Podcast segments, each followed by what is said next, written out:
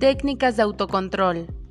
¿Cómo controlar impulsos? ¿Cómo ejercitar el autocontrol? Siguiendo nuestro enfoque para fortalecer la voluntad, es necesario conocer en qué paso del proceso de formación de la misma somos más vulnerables. En la falta de convicción, en la inseguridad que debilita la intención, en la falta de energía para el impulso o en la fuerza emocional que domina en un momento dado nuestra voluntad. Cree en tu decisión. Fortaleciendo la creencia de que la decisión adoptada es la más conveniente, debemos considerar todos los elementos que inciden sobre el asunto a decidir. Suficiencia, veracidad y coherencia es la información obtenida del mismo. Evaluación de los recursos disponibles, valoración de las consecuencias. Motívate.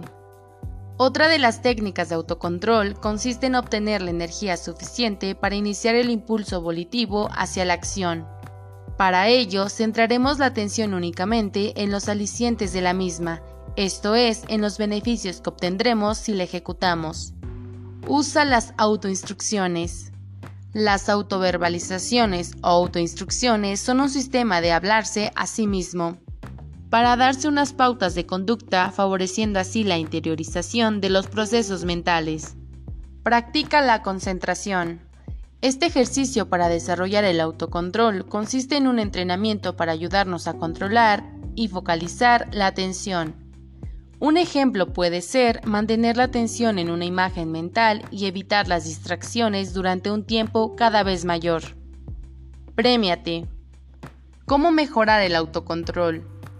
Otra de las técnicas de autocontrol más eficaces consiste en fortalecer los éxitos. Ejercer un control de la voluntad es a veces sufrido y doloroso, sobre todo porque supone una lucha contra nosotros mismos. Nuestro yo sensato contra el yo tentador, por lo que se necesita un reforzamiento continuo.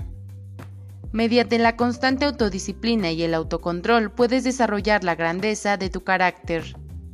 Greenville Glaser